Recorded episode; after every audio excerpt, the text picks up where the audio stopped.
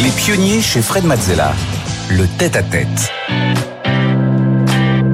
Bienvenue dans le tête-à-tête. Aujourd'hui, je reçois Guillaume Gibaud. Bonjour Guillaume. Salut Frédéric. Alors, tu as découvert l'entrepreneuriat tôt dans ta carrière. Euh, tu as sauté dedans même à pieds joints. En 2011, tu as fondé le Slip Français, marque de sous-vêtements pour hommes de fabrication 100% française, comme son nom l'indique. Alors, c'est un ovni dans l'industrie textile. Euh, fabriqué localement, c'est pour toi euh, même une thèse macroéconomique, une mission à partager avec le plus grand nombre. Tu tisses chaque jour les mailles d'une industrie textile locale, Joli. responsable, éco-sourcée et innovante. Rien que ça. Alors, tu connais le principe de l'émission. On est là pour euh, aller explorer ton parcours, mais aussi tes émotions, tes ressentis, tes apprentissages sur la route. Ce sera ponctué d'interventions et d'illustrations de Stéphanie. Et notre but à nous, c'est de- d'essayer de comprendre comment tu marches, comment tu réfléchis, euh, comment tu prends tes décisions. Alors, c'est parti. Tu as grandi à Paris. Euh, tu étais plutôt un enfant sage et bon élève. Très vrai. C'est Un vrai vrai. parisien. Hein, eh ben voilà. Et merci de l'invitation. Je l'ai pas dit au début, j'ai pas eu le temps de le placer, mais merci. Bah, très bien, bah, je suis très heureux, moi, justement, parce qu'on va, on va voir euh, euh, toutes, les, toutes les raisons qui font que justement tu es pionnier dans ton, dans ton domaine, dans ton industrie, euh, et que tu as beaucoup de choses à nous apprendre. Alors après tes études en prépa au lycée Henri IV, puis euh, en master à HEC, tu commences ta carrière dans un grand groupe, chez General Electric. Comment tu as vécu l'expérience? Euh, je veux pas leur faire de tort, mais pas très bien. Euh, pas très bien. Je suis rentré dans le graduate programme. C'est ces programmes où tu fais différents métiers en six mois. Et j'ai démarré euh, dans une branche euh, comptabilité à faire des Excel jusqu'à tard le soir dans une tour à la défense pour réconcilier des notes de frais. Et je me suis dit que j'étais pas au bon endroit. Il y a sûrement des gens pour qui à qui ça plaît, mais en tout cas moi je me suis dit voilà ça c'est pas pour moi. Et je me regardais dans le miroir aux toilettes de chez G. Je me dis il faut que tu faut que tu te casses. Et effectivement je suis parti assez vite. En 2010, euh, c'est donc un premier déclic qui te fait changer de secteur et passer à un métier de terrain. Euh, le premier déclic, c'est ce que tu viens de nous décrire et tu deviens euh, chef des ventes pour Bio C'est tu ouvres quatre magasins pour l'enseigne. Qu'est-ce que tu as appris sur toi à ce moment-là? J'ai appris que l'entrepreneuriat, c'est beaucoup de bon sens. C'est que du, bon sens et du travail. Le patron de Bio C'est était quelqu'un quelqu'un de très inspirant, 70 ans, et euh, qui m'a appris beaucoup de choses. Et euh, ouais, exactement. Et je, je, je, je connaissais rien. J'avais voilà, c'était mon premier job. Et je, je m'occupais de recruter des équipes, de- d'installer des frigos, des clims, de commander des, des meubles pour les magasins. Enfin, c'était vraiment très pratico-pratique. Mais j'ai adoré ça en fait. J'ai compris que j'aimais bien. Et si, si je faisais pas bien mon boulot, les gens pouvaient pas entrer dans le magasin, pas faire leurs courses et il fallait trouver des solutions, quoi. Donc j'aimais bien ce côté très concret, pratico-pratique et j'ai compris que je voulais, voilà, monter ma boîte, entrepreneur et finalement, c'était pas si compliqué. Il fallait juste, voilà, faire marcher sa tête et, euh, et mettre du temps et de l'énergie. Alors, un seul contact avec l'entrepreneuriat et euh, tu as décidé que ce serait euh, ta voie, la voie que tu emprunterais. Alors, bon, tu as aussi une, forme d'urg- d'urgence en fait à, à agir qui t'anime un peu de manière permanente. Ça vient d'où tout ça, Euh, moi, j'ai un- une, histoire euh, familiale où j'ai mon père qui a eu un accident de voiture grave quand j'avais 5 ans. Et donc, euh, lui, il a eu son accident à 33 ans. Donc, forcément, j'ai grandi avec ce compteur de ta vie peut absolument changer du jour au lendemain. Et voilà, si tu profites pas de maintenant, voilà, tu peux, tous tes plans peuvent tomber à l'eau parce que tu as, fait plein de plans sur la comète. Et puis, finalement, un jour, ta vie change du tout au tout. Donc, voilà, je crois que j'ai grandi avec ça.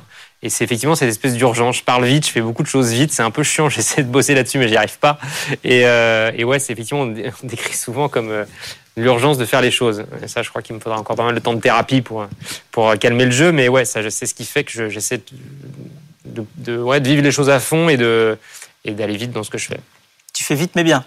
Ouais, euh, j'essaie de 80-20. J'essaie de trouver euh, vite et, à- et au bon niveau d'exigence. Oui, parce qu'en plus, il y a euh, dans la vitesse, il peut y avoir la précipitation, Ouais. mais il faut quand même faire les choses de manière à ce que ça, ça soit suffisamment solide, Ouais. mais suffisamment rapide pour pouvoir tester, savoir s'il faut changer de chemin ou pas. Ouais. Comment tu considères toi l'urgent et l'important Euh, c'est une, très bonne façon de, ouais, de, de réfléchir, urgent, important, pour prioriser les choses. Euh, je pense que parfois, je peux peut-être manquer un peu de vraiment bosser sur les trucs importants. Euh, Et d'ailleurs, dans les entrepreneurs, je pense qu'il y a différents profils. Il y a des gens qui sont bons au tout démarrage, des gens qui sont bons derrière quand ça devient plus structuré. Moi, je pense que je suis bon dans le, dans le côté 0 à 100, quoi. Dans le côté, j'aime bien les projets, j'aime bien, euh, bien, euh, voilà, construire un- une idée, lui donner vie, la faire grandir.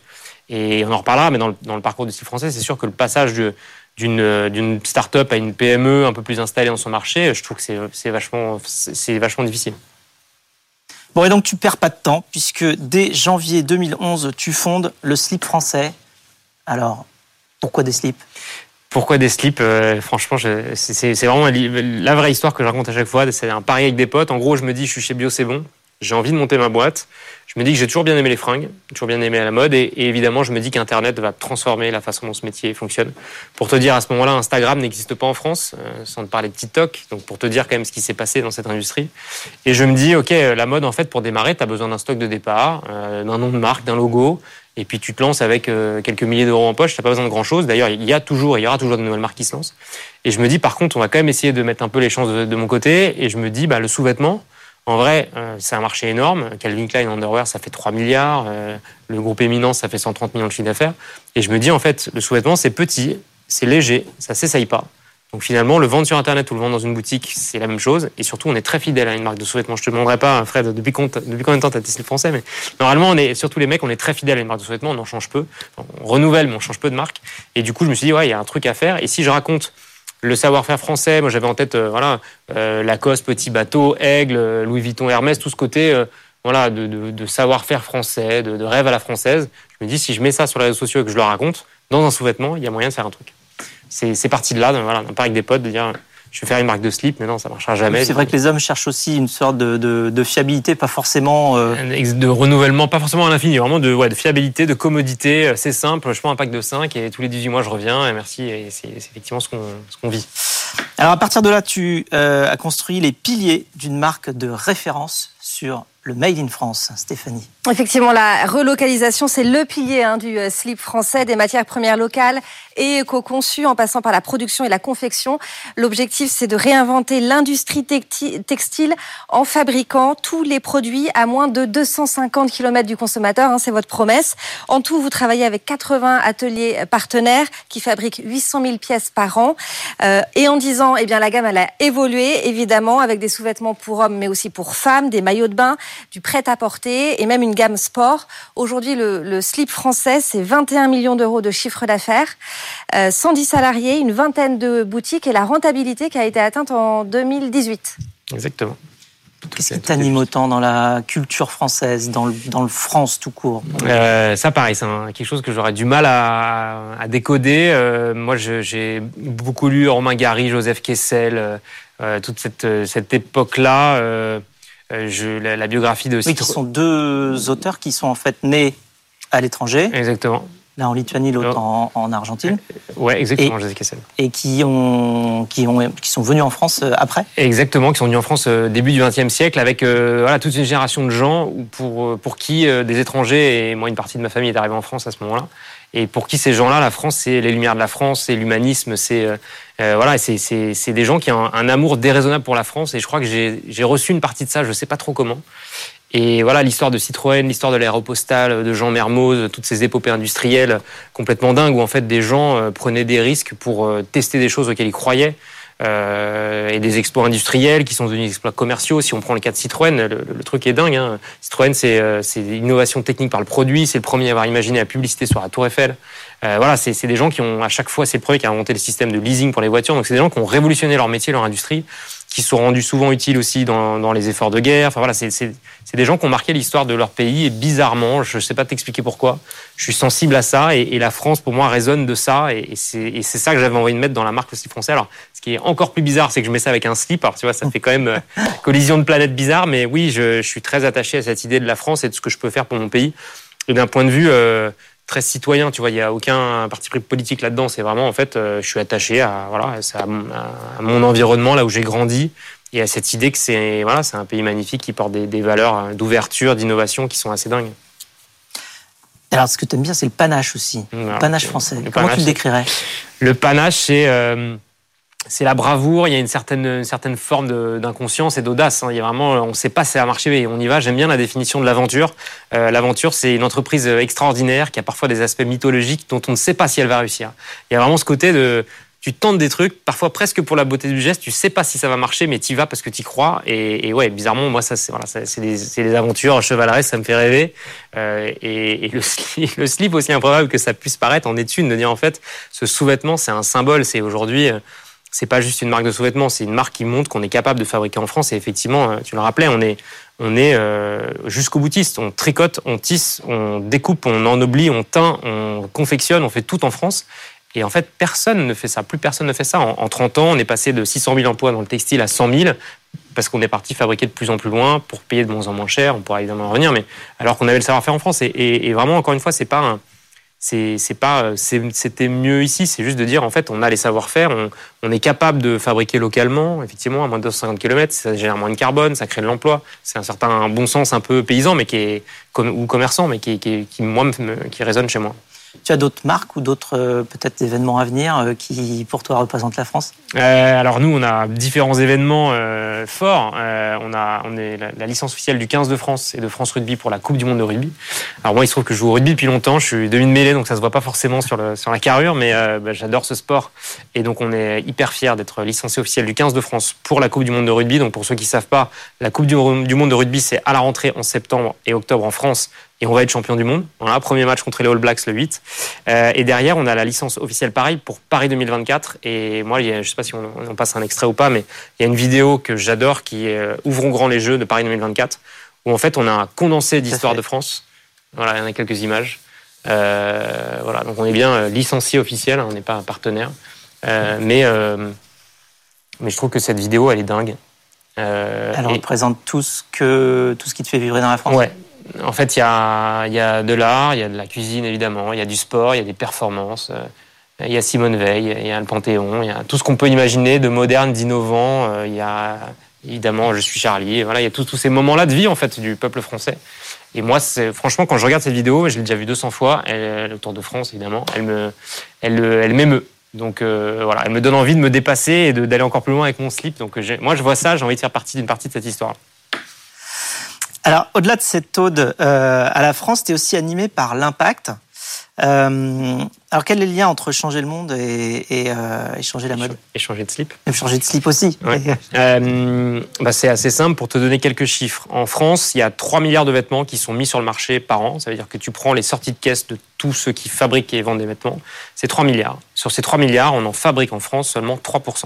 Dit autrement, 97% des vêtements qu'on achète à l'année en France viennent d'ailleurs c'est économiquement voilà on a quelques et voilà. Et économiquement du coup bah on crée pas d'emplois on, on, fait venir euh, des containers de choses euh, qu'on va jeter qu'on va pas utiliser.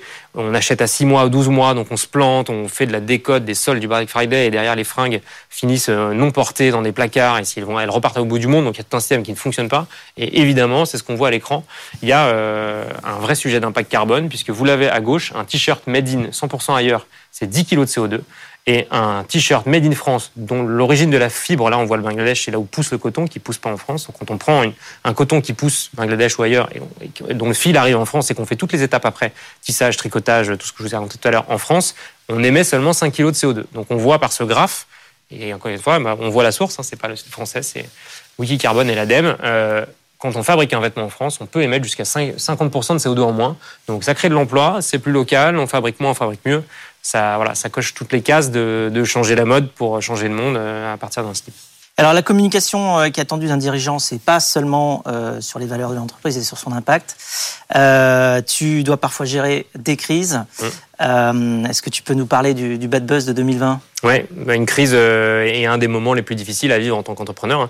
Hein. crise qui nous arrive de quelque chose d'externe, hein, donc deux salariés dans une soirée privée ont un comportement qui, qui, dérape et qui, et qui, encore une fois, hein, dans un cadre privé, donc qui n'a rien à voir avec la boîte et qui, euh, sort sur les réseaux sociaux et qui vient impacter l'entreprise.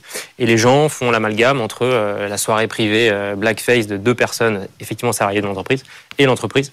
Et là, je me retrouve au cœur d'une crise assez complexe parce que crise de communication, crise juridique de comment est-ce qu'on va traiter le cas particulier de ces deux personnes, crise de business et crise évidemment humaine. La première d'ailleurs de l'équipe en fait de dire on a 120 salariés, certains sont à Marseille, d'autres à Bordeaux, d'autres à Toulouse, d'autres à Paris. Certains connaissent deux personnes, d'autres non. Donc euh, voilà, franchement, euh, situation compliquée à gérer. On a essayé de, gérer ça de, notre mieux.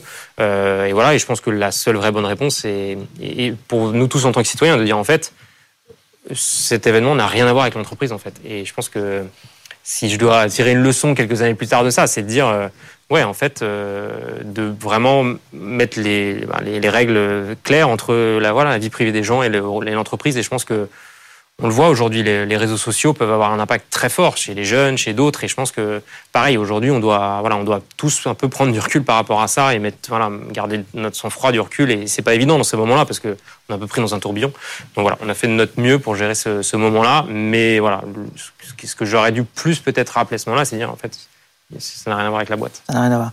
Et euh, donc, tu es ressorti de cette épreuve grandi et prêt à gravir, du coup, une autre montagne, une autre crise. Euh, parce que c'était juste avant euh, la crise suivante qui était euh, celle de la pandémie, que vous avez grimpé avec brio. Stéphanie. Effectivement, quand la crise du Covid arrive, vous proposez de mettre le savoir-faire textile à disposition de l'État pour faire des masques. Et pour ce faire, eh bien, en fait, vous avez créé l'association Savoir-faire Ensemble. L'objectif, c'est de fédérer toute l'industrie textile. En tout, 1450 entreprises du secteur ont confectionné plus de 200 millions de masques et 15 millions de blouses. Une prouesse opérationnelle hein, que vous avez réalisée à partir d'un simple Google Sheet. Euh, d'ailleurs, euh, Google en a fait une étude de cas. Euh, aujourd'hui, l'association s'est rebaptisée Savoir-faire ensemble pour marquer la fin de sa mission d'intérêt général liée aux masques et développer de nouveaux projets. Au-delà de la réindustrialisation, l'association pousse désormais en faveur, enfin encore plus en faveur d'une mode euh, locale et, durable. Très bien résumé. Et une expérience effectivement dingue, parce que contexte hors norme. Euh, et, en fait, moi, je vois euh, dans les premiers jours du Covid, chacun se met un peu voilà, en confinement. On, comprend que les boîtes vont être à peu près aidées par le gouvernement, avec BPI qui a fait évidemment une action remarquable. Hein, les PGE, voilà, tout ça a été, les prêts garantis a été très très bien mis en place très vite. Euh, et donc je comprends que globalement on va être soutenu en tant qu'entreprise et je vois le sujet des masques qui émerge très vite dans les deux premiers jours. Et là je comprends qu'en fait ça va être un bordel monstre pour fabriquer des masques puisque c'est un produit que la filière textile française ne connaît pas, qu'il va falloir fabriquer très vite en grand volume, avec les contraintes de catégorie 1, catégorie 2, il fallait que ce soit respirant, filtrant. Euh, donc où trouver cette matière pour le fabriquer? Toutes les questions administratives ou organisationnelles autour de ça, euh, où trouver les confectionneurs, les fabricants en matière, euh, des choses toutes bêtes, hein, mais à quel TVA le vendre, à quel prix, est-ce que je le vends d'abord aux hôpitaux, aux écoles ou, euh, ou aux, grands, magasins à côté de chez moi? Voilà, comment, comment sécuriser le, personnel qui vient travailler, parce qu'il faut se rappeler quand même dans les conditions, le 20 septembre 2020, les couturières qui viennent bosser à l'usine, bah, franchement, c'était un sacré courage. Et du coup, bah, on s'est mobilisé auprès de Bercy pour structurer cette filière et créer ce fameux fichier Google Sheet, cette boucle WhatsApp et des outils digitaux pour faire en sorte que tous les parties prenantes de cet effort de guerre, parce que c'est exactement ça qui s'est passé, puissent travailler le plus efficacement possible sans avoir à remonter par Bercy à chaque fois, trouver la matière, les confectionneurs et trouver dans quel ordre, dans quel ordre de priorité il fallait euh, servir les besoins. Et c'est vrai que ça a été, euh, ça a été une aventure dingue, ça a duré 18 mois. On s'est mobilisé sans compter les heures, hein, de façon tout à fait bénévole. On a mobilisé plus de 20 personnes, l'équipe du SLIP, pour animer ce fichier et appeler tous les ateliers en disant est-ce que vous avez vos codes d'accès, est-ce que vous avez compris comment ça marche, mettez vos quantités. Oh, merci, trop bien, ça nous aide, on gagne beaucoup de temps. Et, euh, et voilà, et moi c'est c'est la, plus belle étoile à mon maillot, sans mauvais jeu de mots, euh, au-delà de tout. Enfin voilà, d'avoir réussi à, à, être utile pour euh, pour le grand public et pour mon pays à ce moment-là dans un contexte hors norme. Hum. C'était ton effort de guerre à toi. Ouais. Alors le slip français, euh, tu l'as prouvé avec l'épisode des masques, euh, maîtrise la filière. Vous travaillez avec 80 partenaires et euh, vous, placez, vous vous placez en chef de file de ce renouveau textile avec notamment les ateliers du slip. Alors à quoi, en quoi ça consiste les ateliers du slip? Alors c'est un deuxième métier qu'on a lancé effectivement après le Covid depuis une petite année maintenant. En fait, on est donc une marque B2C avec nos boutiques, notre site web. Et en fait, euh, depuis le Covid, euh, le contexte économique, je parlais de, tu, parlais, tu reparlais de la thèse macroéconomique. En fait, depuis le Covid, le contexte économique a beaucoup changé. Les prix des matières premières ont explosé, on voit une inflation généralisée sur tous les postes. Le coût du transport, il est redescendu depuis, mais il, avait explosé. Le coût de l'énergie est un peu redescendu, mais il avait explosé. Le taux de change euro-dollar est, incontrôlable et incontrôlé. Et euh, derrière arrivent les contraintes environnementales où en France, d'ici 12-18 mois, arrive la loi AGEC qui va imposer un affichage environnemental sur les vêtements. C'est-à-dire que le, le graphe qu'on a vu tout à l'heure, l'émission carbone, sous une forme ou sous une autre, arrivera un score environnemental sur l'étiquette. Donc là, quand on prend tout ça euh, et un peu comme le Nutri-Score qu'il y a euh, déjà sur euh, les aliments. Exactement. Et donc, quand vous êtes metteur, fabricant de vêtements et que vous mettez une partie de ces 3 milliards de vêtements par an sur le marché français, vous vous dites en fait, économiquement, je suis moins compétitif à l'import, je le maîtrise moins, c'est loin, je ne maîtrise pas mes appros, ça me coûte plus cher, j'ai la contrainte environnementale. Donc en fait, en tant que grande entreprise ou petite, vous prenez la décision stratégique de dire ok, je vais relocaliser, prochain port 25% de mes achats, et puis en France 5%. Et donc aujourd'hui, on est on est approché, on discute avec des gens comme euh, Auchan, des gens comme Célio, des gens comme Damar qui disent ok, en fait nous on veut relocaliser une partie de notre production en France, sauf qu'on sait plus faire ce métier.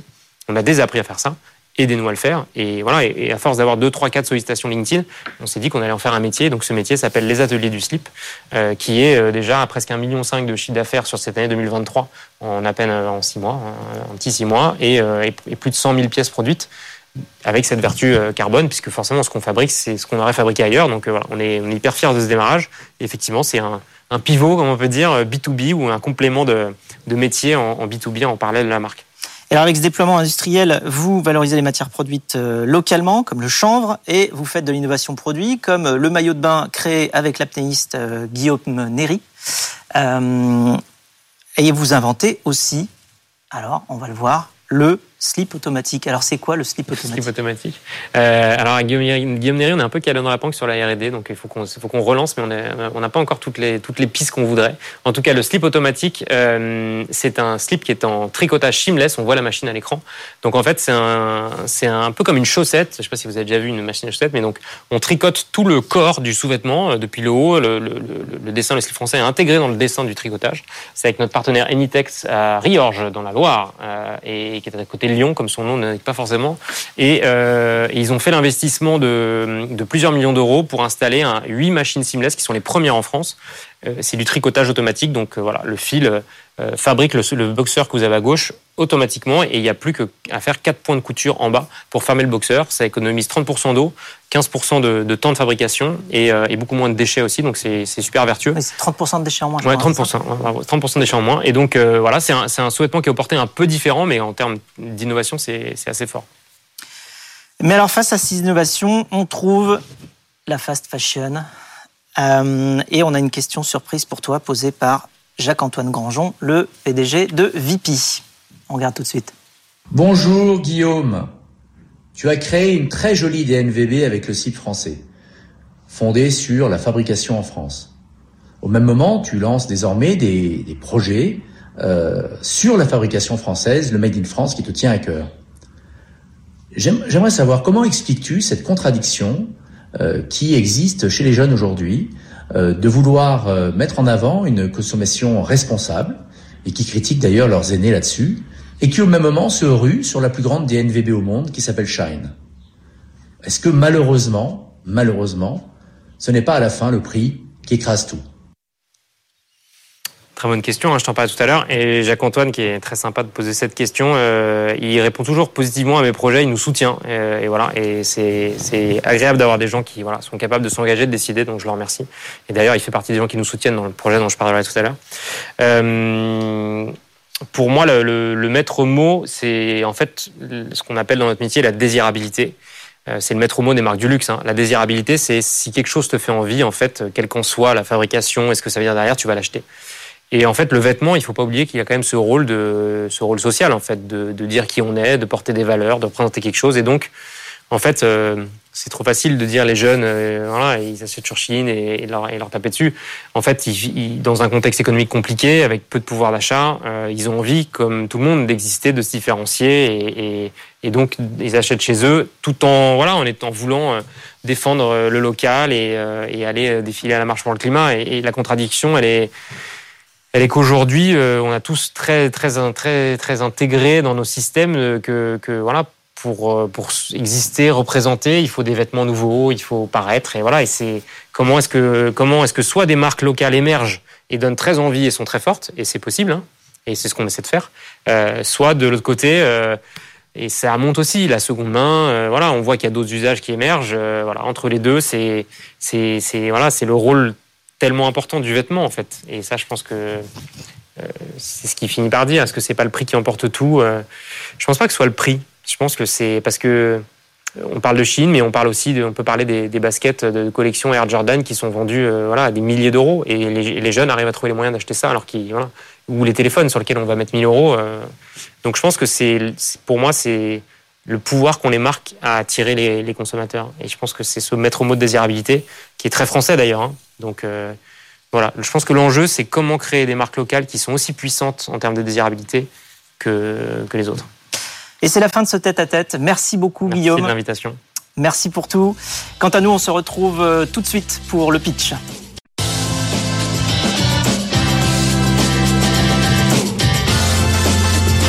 BFM Business présente Les pionniers chez Fred Mazzella avec Frédéric Mazzella et Stéphanie Colo.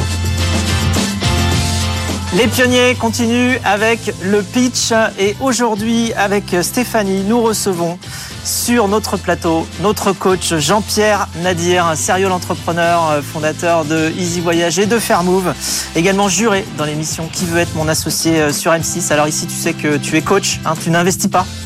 Hein, tu, tu, tu Je range le carnet de conseils. chèques. Je- Voilà, tu peux ranger le carnet de chèques aujourd'hui.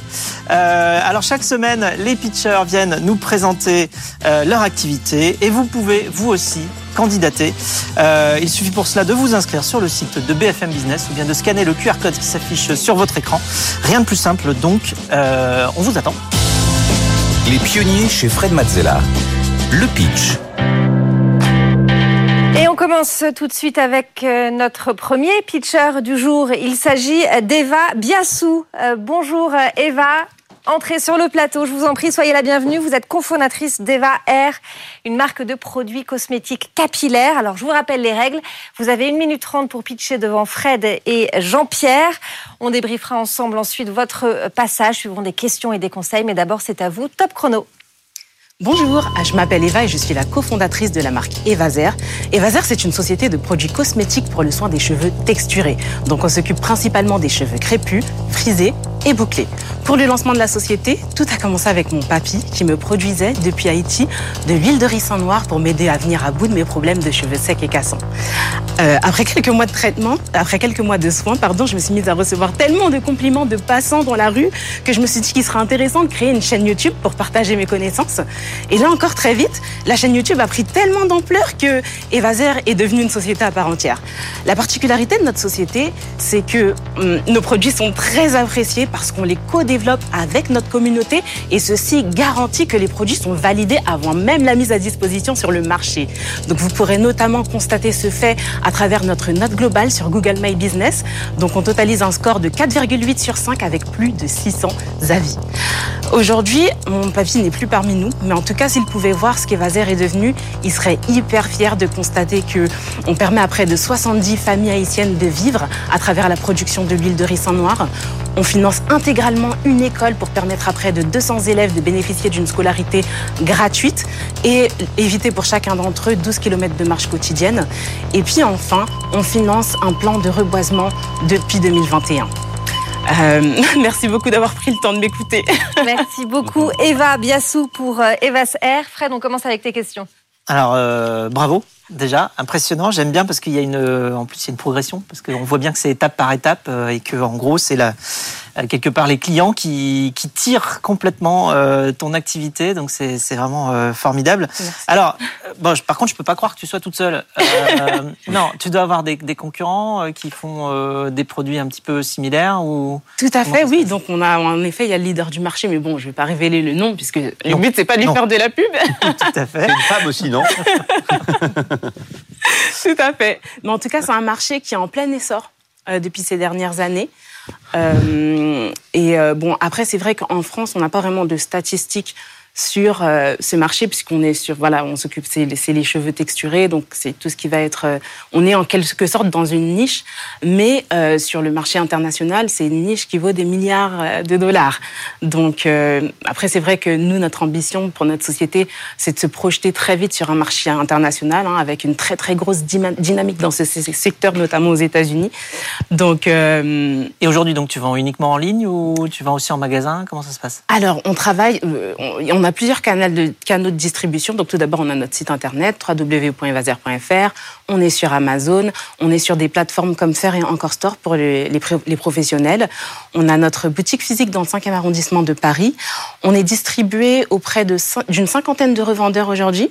Et euh, bon, le plus important, c'est qu'on ait un best-seller chez chacun de nos revendeurs, puisque, bah, comme je vous le disais durant le pitch, euh, nos produits, on les a co-développés avec les gens qui sont concernés par le besoin. Alors, il y a une formule magique dans les produits Comment ça se passe? Il n'y a pas vraiment de formule magique, mais bon, par exemple, la gamme capillaire, c'est une gamme de soins qui est composée de trois produits. On va avoir un shampoing, un après-shampoing masque et une crème de soins qui ne se rince pas. On a pris deux ans pour, pour développer ce produit. Donc, euh, bon, bien évidemment, on n'est pas chimiste, hein, on, travaille avec un laboratoire français, mais on a inclus une très belle palette de testeuses qui est dans notre communauté pour pouvoir tester. Donc, on a fait des allers-retours entre le labo, les testeurs, le labo, les testeurs, jusqu'à obtenir vraiment euh, des produits qui pouvaient satisfaire à la majorité euh, voilà, franchement, notre objectif, c'était 100% de satisfaction testeuse avant la mise en vente sur le marché. Donc, euh, bah, je pense que c'est ça, au final, qui fait la différence par rapport euh, aux autres marques qui sont présentes sur notre marché. Donc, euh, Très bien, merci. Jean-Pierre, on passe à tes remarques sur le pitch d'Eva. Bah, déjà, dans une question sur le chiffre d'affaires, parce que constitue un peu les volumes. Parce que si tu as vendu trois shampoings ou si tu fais un million d'euros, on n'est pas sur, le même, euh, sur la même réussite.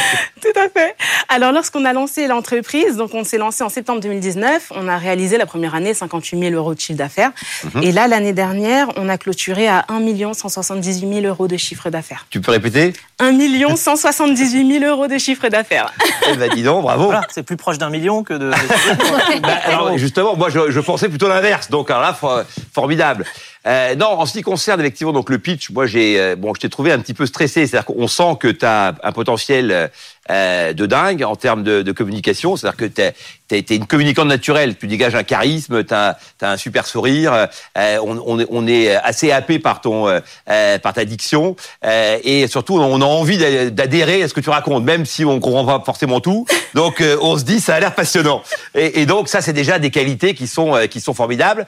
Après voilà, ça gagnerait, c'est moi qui te le dis, à parler plus lentement. Donc tu vois que on a un peu le même défaut tous les deux, tu vois. Et donc euh, et, et, et au-delà de ça, effectivement, ça manquait un peu de chiffres, tu vois. C'est-à-dire que parce que tu as bien expliqué la jeunesse du produit, mais aujourd'hui en fait on n'est plus à la jeunesse du produit. Aujourd'hui, en fait, tu es une vraie entreprise, tu fais un million, euh, cent mille, cent soixante-dix-huit mille. Donc, euh, donc c'est une vraie réussite. J'imagine que les marges sont très correctes, puisque c'est un secteur sur lequel on a de bonnes marges. Oui, on est rentable depuis le. Voilà, depuis et donc tu arrives à autofinancer ton développement. Ça, c'est aussi un message pour tous ceux qui veulent toujours lever de l'argent. On peut réussir donc euh, en autofinançant son, son développement. Et puis, il y a une mission social, Donc j'imagine que tu es d'origine haïtienne, évidemment, euh, puisque tu nous as parlé d'Haïti. Et on sait qu'Haïti, c'est une des destinations qui souffre le plus dans le monde, notamment donc à cause de la déforestation. Donc le fait de replanter, c'est très, très important. Et puis le fait évidemment de donner de l'argent et d'avoir un impact social à destination, c'est aussi une cause qui, euh, qui est formidable. Donc au-delà de la qualité du produit, il y a des qualités aussi euh, humaines. Et donc tout ça fait un pitch très réussi.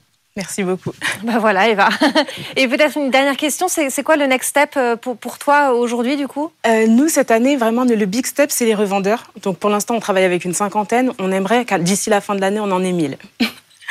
Donc euh, après, bah, c'est vrai que d'ici 2024, on aimerait réaliser 10 millions d'euros de chiffre d'affaires. Ça, c'est vraiment... mais on sait, et on sait que grâce aux revendeurs, ça peut être possible et ça peut aller très vite en fait. Il suffit mm. de, de bien placer les billes.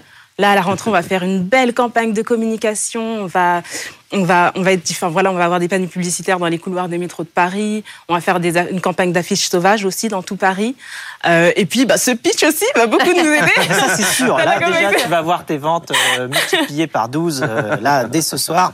On se ça de près, en tout cas. Bah, en tout cas, merci pour cette opportunité. Parce tu es très présente sur les, sur les réseaux sociaux aussi. Hein, ce que tu disais, en chiffres, ça donne quoi votre communauté sur les différents réseaux? Alors, aujourd'hui, c'est vrai que ben, on prodigue des conseils hein, sur YouTube. Donc, euh, c'est 4 millions de vues depuis la naissance de la chaîne. On a 110 000 abonnés aujourd'hui sur YouTube.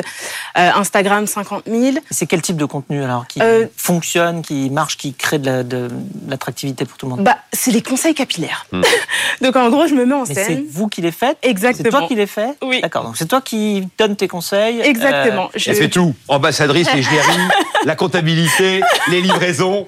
on ne va pas aller jusque-là, mais, mais, en effet, mais, mais, du coup, c'est grâce à la chaîne YouTube que la chaîne est née. C'est parce que voilà, les gens me voyaient, euh, enfin, voyaient mes pratiques capillaires et voyaient que ça avait l'air de fonctionner. Mm.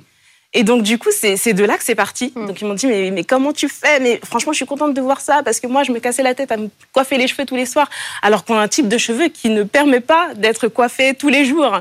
Donc, c'est des petites choses simples, mais qui changent vraiment la vie capillaire des femmes euh, aux cheveux texturés.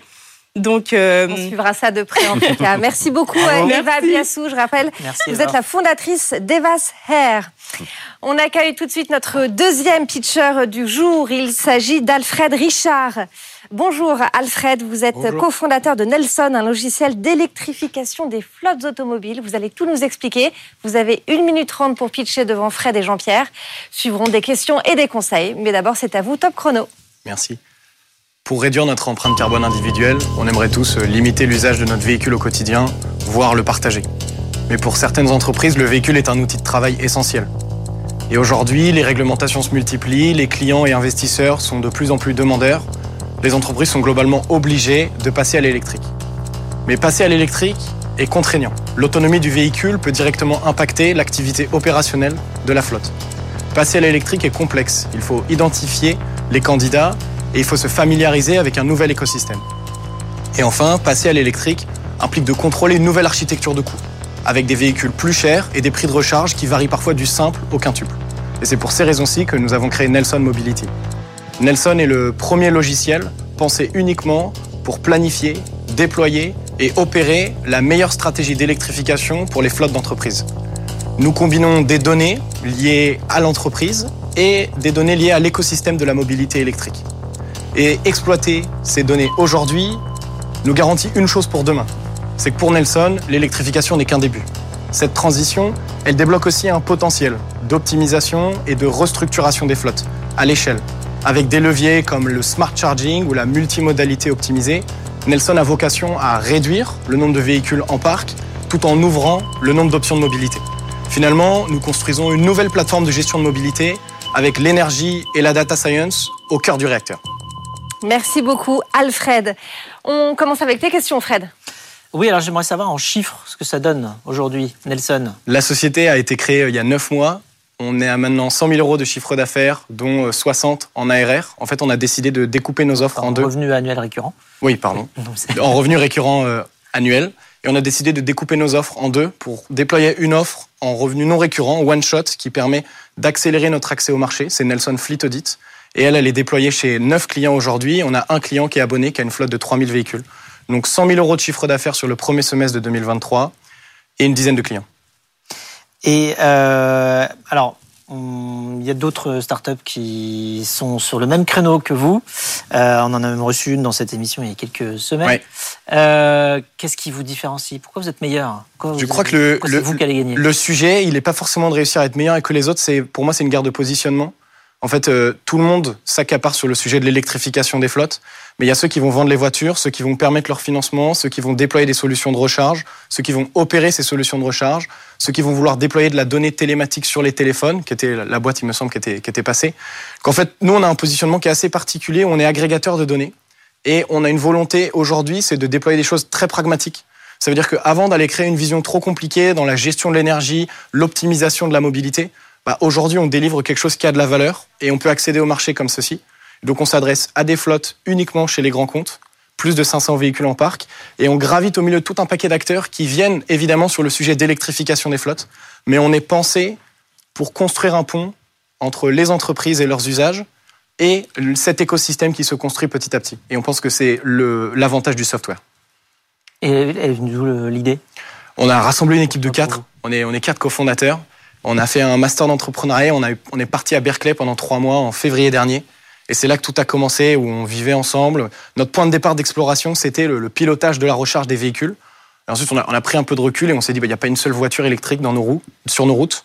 Donc, est-ce qu'on ne devrait pas déjà participer à la conversion de l'essence vers l'électricité? Et on verra après, pour l'optimiser, l'électricité, le premier impact carbone, il est aussi sur cette conduite du changement et ces enjeux de, de barrières cognitives à casser pour permettre cette transition. Donc c'est comme ça qu'on a abouti à Nelson. Une, euh, je sais pas, 500 interviews terrain. On n'a pas beaucoup brainstormé, on a beaucoup interrogé. Et une, une petite question, pourquoi Nelson? Nelson, pour nous, euh, moi je fais pas mal de voiles. Et euh, pour nous, les flottes, c'est les gros bateaux, c'est les galions, c'est des stratégies navales initialement. Donc la gestion de flotte, c'est des gestions de gros bateaux. Et donc Nelson, c'est lié à l'amiral Nelson, qui a piloté et a manœuvré des stratégies navales complètement différentes avec des flottes plus petites.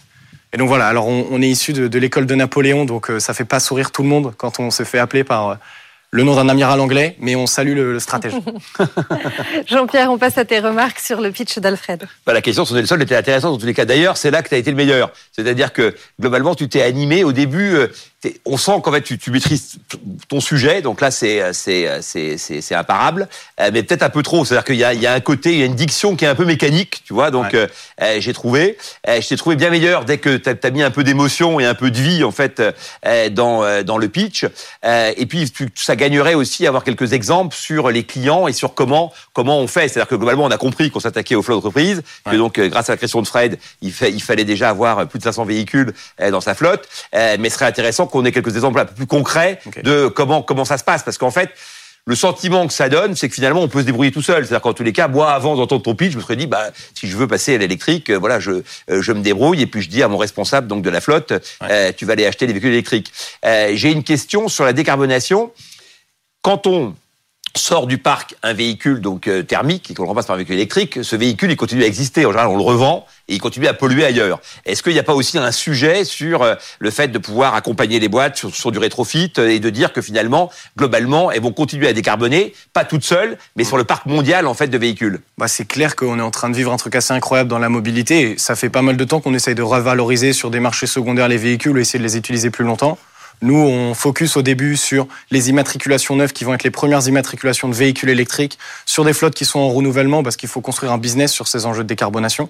Pour autant, il y a une filière entière qui est en train de s'animer sur des enjeux de rétrofit, sur des enjeux de valeur résiduelle, sur des enjeux de revaloriser la batterie et la mettre Exactement. Batterie de seconde vie, batterie de troisième vie. C'est hyper intéressant, c'est passionnant ce qui se passe. Nous, on essaye de, de suivre. Et c'est là que vous allez être bon, parce qu'en fait, c'est là que vous allez apporter une valeur ajoutée très forte par rapport au fait d'aller acheter un véhicule seulement. Donc, et, l'idée même, ça pourrait être de dire, en fait, euh, j'ai envie de me, de me désolidariser de l'hypothèse un véhicule, une personne. Je pense aux, flottes, les, techniciens, les ascensoristes, ils ont un véhicule chacun. En fait, si on restructure leur flotte, qu'on leur débloque des barrières en se disant, ben, en fait, on peut enlever beaucoup de véhicules, vous installer dans des hubs, euh, faciliter le premier commute, donc augmenter le nombre d'interventions, augmenter le confort de conduite. C'est vraiment ce vers quoi on veut aller. Mais pour autant, aujourd'hui, cette, cette transition, elle a besoin d'enjeux un peu pragmatiques aussi, où on doit trouver ceux qui n'auront pas d'usage qui vont changer, pour basculer électrique. Et c'est ça la, valeur initiale qu'on va créer pour les clients, c'est l'analyse des usages. En fait, il n'y a pas une flotte qui sait quel est le kilomètre parcouru par chacun de ses conducteurs à l'échelle de chacune des journées.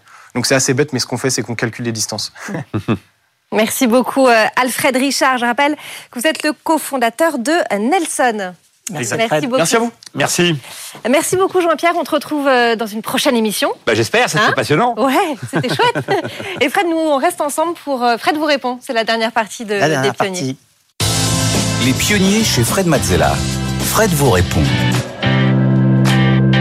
Les pionniers, on continue avec euh, vos questions. Chaque semaine, vous m'envoyez les questions qui vous passent par la tête euh, et qui vous tracassent, même plus que ça, euh, en tant qu'entrepreneur sur à peu près toutes les dimensions du métier. Je suis là pour y répondre, Stéphanie. Et, on commence tout de suite avec la question d'Elsa. Faut-il être un expert pour entreprendre dans un domaine spécifique?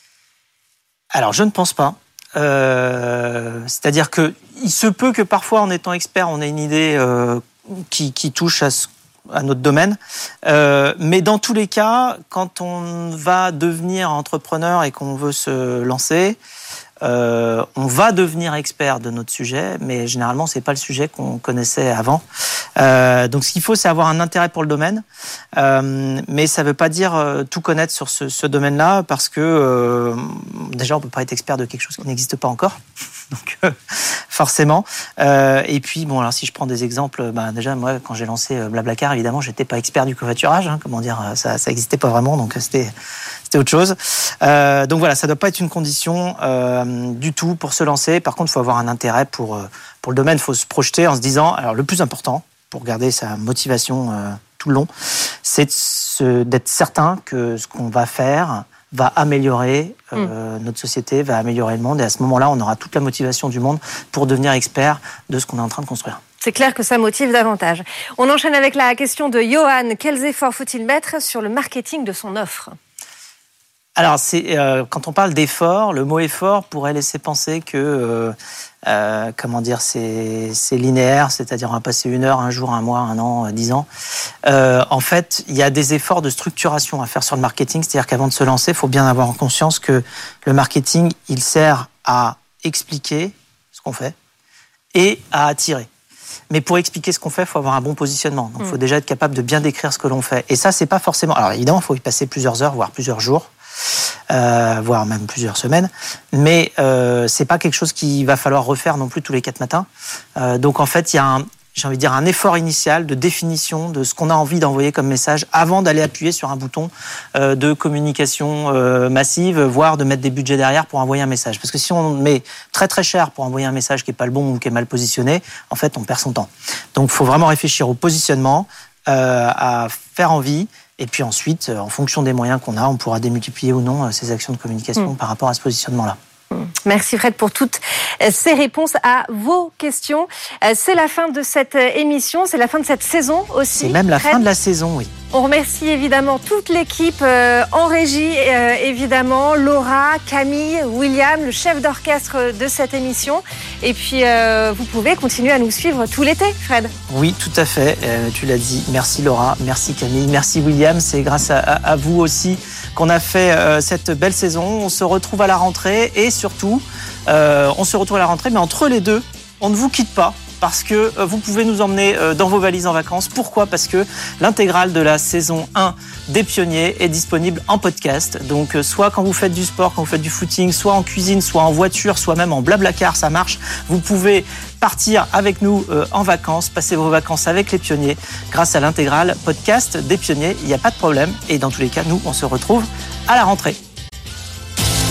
Les pionniers chez Fred Mazzella sur BFM Business.